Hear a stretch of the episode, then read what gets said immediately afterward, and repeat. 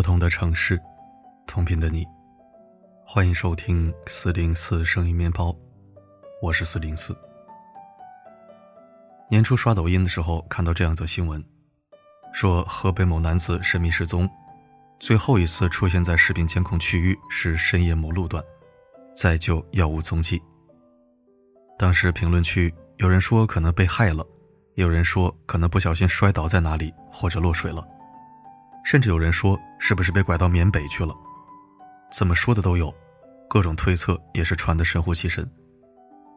视频中，一名女子抱着孩子哭泣，恳切希望丈夫快点回家，不要让孤儿寡母日夜苦等。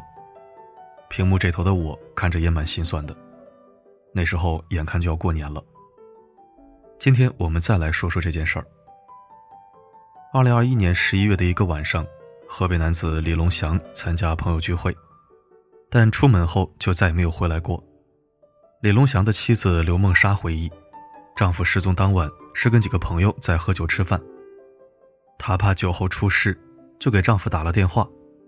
丈夫承诺过二十分钟就回家，但左等右等还不见人回来，刘梦莎便联系亲戚去接，结果亲戚连她电话都没有打通，一直到第二天早上。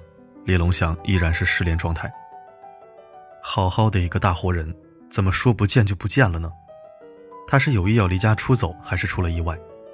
家人万分忧虑，报了警，并调取了相关路段监控，但仍没有消息。妻子刘梦莎难忍悲痛，她一次次的求助，一次次的在镜头前哭诉：“家人都在找你，你回来中不中？”半年多的时间里，他从未停止过寻找的脚步。他和李龙祥相识于微时，家境并不富裕，靠卖螺丝为生。就在一年多前，两人的女儿出生，本以为日子会越来越好，却不曾想到丈夫突然失踪了。最残忍的是，他们的女儿才一岁多。自从李龙祥失踪之后，他每天都在喊爸爸爸爸。这半年，全家人都在忐忑中等待，在巨大的悲痛中，依然残存着一丝丝希望。然而，今年六月十三日，有人在河边钓鱼的时候发现一具男尸，经鉴定后证实，正是李龙祥。希望完全破灭了，从此之后天人永隔，年轻的妻子失去了挚爱的丈夫，年幼的孩子永远见不到亲生父亲。人世间最惨痛的悲剧莫过于此。然而，更让人寒心的是，这件事中和李龙祥一起喝酒的酒肉朋友。他们在朋友出事之后纷纷避之不及，面对记者追问，他们一再推脱，说和自己没有任何关系。面对逝者的家属，他们从未主动表示过关怀和帮助，他们像躲瘟疫一样躲着李龙祥家人，即便想打听一点事情也打听不到。其中，丈夫生前玩的最好的朋友宋某，出事的时候也是和他在一起喝酒，可是出事后他避之不及。刘梦莎说。他指的宋某已经是处于失联状态，家人想问问那天晚上到底发生了什么，他每次都以不记得为由，匆匆挂断电话。这样的态度激怒了李家人，妻子刘梦莎说要追究一同饮酒者的责任。宋某是否要负一定责任，自有法律的判定，但从道德层面来说，李龙祥酒肉朋友的做法让人不寒而栗，把人从家里带出去参加酒局。他失踪了，你不闻不问。对方家人心急如焚，你连最基本的告知情况都不给。李龙祥和你们是好朋友，不要说帮多大的忙，但最起码的人道主义关怀还是要有。就这么急着撇清责任，还有没有最基本的良知？所以啊，我们总是能从冷漠的人性当中看出一些道理，也让我们不断的反思：那些让你喝得酩酊大醉的酒局，真的有意义吗？那些需要你拿命去喝的酒肉朋友，真的会在你困难的时候对你雪中送炭吗？那些热热闹闹的一个个局，真的值得你牺牲大量的时间和精力去参加吗？俗话说得好，酒肉的朋友，柴米的夫妻。你真心相待的朋友，往往在你落难的时候对你避之不及，而真正一直陪伴在你身边的，只有你的家人。人生本就不需要那么多虚无的热闹和所谓的朋友。我们应该把更多的时间放在更重要的事情和陪伴家人上面。李龙祥的妻子让我想起了河南安阳宋女士的故事。她曾有过一个幸福的小家庭，丈夫陈某踏实勤恳，两个孩子活泼可爱。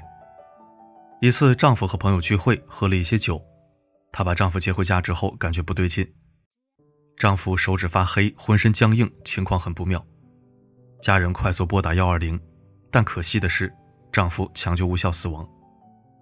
这个噩耗几乎把全家人击垮，好端端的一个人怎么突然就没了？宋女士抱着两个年幼的孩子，悲痛欲绝。一瞬间，这个家的天塌了下来。然而，更令她悲愤难忍的是，当她想打电话问问当天那些酒友到底是怎么回事时，他们的态度却让宋女士再次崩溃。酒肉朋友在宋女士丈夫死后拒不露面，把自己的责任撇得干干净净。有人冷漠地说：“回头再联系吧，我这忙着呢，家有事儿。”然后就把电话挂了。宋女士大声的哭诉：“多冷血，多冷血呀！”她痛心疾首的捶打着丈夫的照片，狠狠的喊叫：“你看你交的是什么朋友？”那些撕心裂肺的哭喊，一声声敲击人心。也许在宋女士已故的丈夫眼里，这些人是他曾经以为肝胆相照的好友，是他情深似海的兄弟。可大难当前，那些所谓的情谊，却变得如此冷漠而生疏。想想吉林四平的朋友聚会，一个人倒地之后，别的人却拿出手机笑着录视频，并围观讨论死状，这是何其冷漠！我们总是会错误的估计自己和他人的关系。你以为曾经是同窗，你以为你们在酒桌上吹过牛逼，你以为你们曾说过掏心掏肺的话，就觉得你们之间的感情好到无以复加。但可惜的是，一切都是你以为的而已。你在酒桌上所珍视的某些情谊，可能真的毫无意义，一文不值。酒喝不出朋友，牛吹不出感情。狐朋狗友说的再火热，终抵不过世界的凉薄。小时候常听老人说，朋友多了路好走，但事实上，年龄越大，你就越会发现，人有时候不需要那么多朋友，尤其是那些酒肉朋友。人最终获得自由和快乐，只要两件事：强大的自己和温馨的家庭。前渣打银行分行长黄世全说过一个事：他曾参加过一次饭局，饭局上有四个行业大佬，都是一个决策就影响重大的人物。他们的席上没有觥筹交错，没有夸夸其谈，他们只是从容地交流各自的思想、对事物的看法。到点之后，有人为他们结账，然后离开。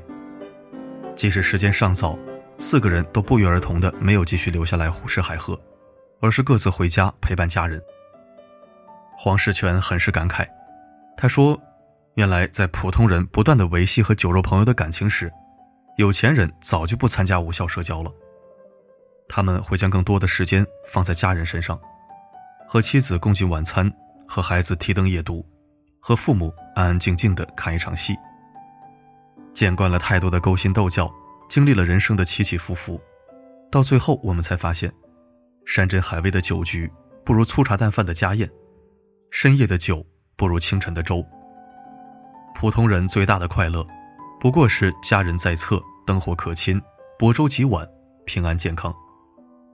你以为的那些觥筹交错、推杯换盏，换来的是日后的平步青云，但实际上，那些人除了在酒桌上跟你吹牛。根本帮不了你的人生。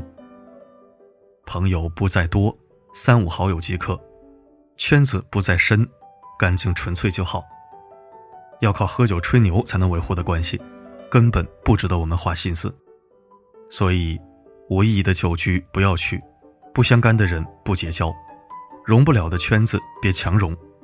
人生在世，大道至简，这才是最朴素的哲理。人情冷暖，聚散离合，纷纷扰扰，体会过万种，我们才会懂得，最理想的生活，其实拥有三样东西就好：干净的圈子，规律的生活，温暖的家人。多么熟悉的声音，陪我多少年风和雨，从来不需要想。起，永远也不会忘记。没有天，哪有地？感谢收听。首先，我是个不好酒的人，原来喝点啤酒，后来得了胆囊疾病就不敢喝了。最近一年可以说是滴酒不沾，倒不是我意志力有多么强悍，可能我本身就对酒没那么大瘾。其次，自己不好酒，便不是很喜欢嗜酒如命的人。当然了，我喜不喜欢不重要，那是人家的快乐，我算老几。只是如果自己的兄弟或女人，倘若也是少饮的人，我会更欣赏。我就不明白，那玩意儿就那么好喝吗？在我眼里锦上添花的东西。为什么在某些人眼里却如雪中送炭呢？再次，我的好友众多，交心的也有几个，天南海北分散各地，却没有一个是从酒上认识的，更没有一个是因为能喝到一起而稳固感情、保持粘性的。都说内蒙人酒量好，可我是真不给力，难不成我是个假蒙古族吗？最后，四零四想真诚奉劝大家，如果您爱酒，请务必自控，与身心、与安全、与家庭都不太好，小酌即可，切莫贪杯。如果您的家人、爱人嗜酒，也希望能够多多规劝。酒只能解一时心宽，却不能保长生寿数。所有烟酒俱全的长寿者，都是幸存者偏差，咱别拿自己打赌。如果您觉得好饮可以确保地位、维护人脉，那么当有一天你不能好饮了。从前用酒换来的一切都会烟消云散，这不是我说的，这是现实事实。如果不信，从现在起拒绝酒局，或者在桌上一口不喝，坚持半年以上，你看看你那些所谓的关系人脉，还会跟从前一样吗？小酌怡情，好饮伤身，往死里喝，灰飞烟灭。当然，不喝最好。好了，今天的分享就到这里。我是四零四，不管发生什么，我一直都在。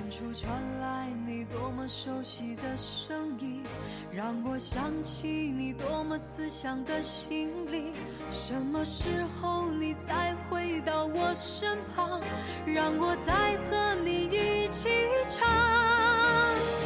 就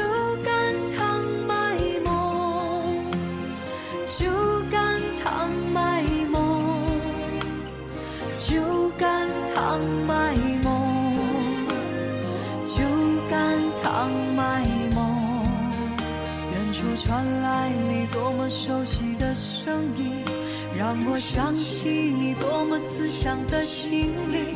什么时候你再回到我身旁，让我再和你一起唱酒干倘卖梦，酒。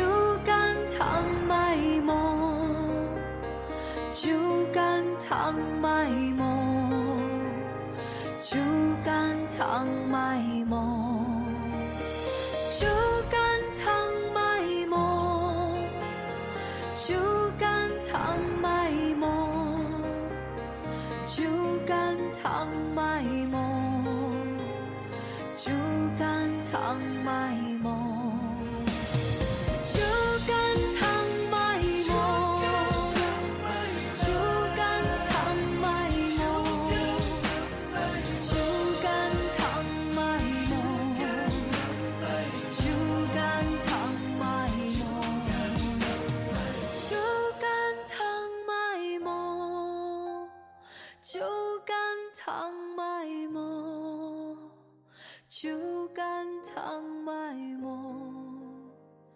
就敢躺。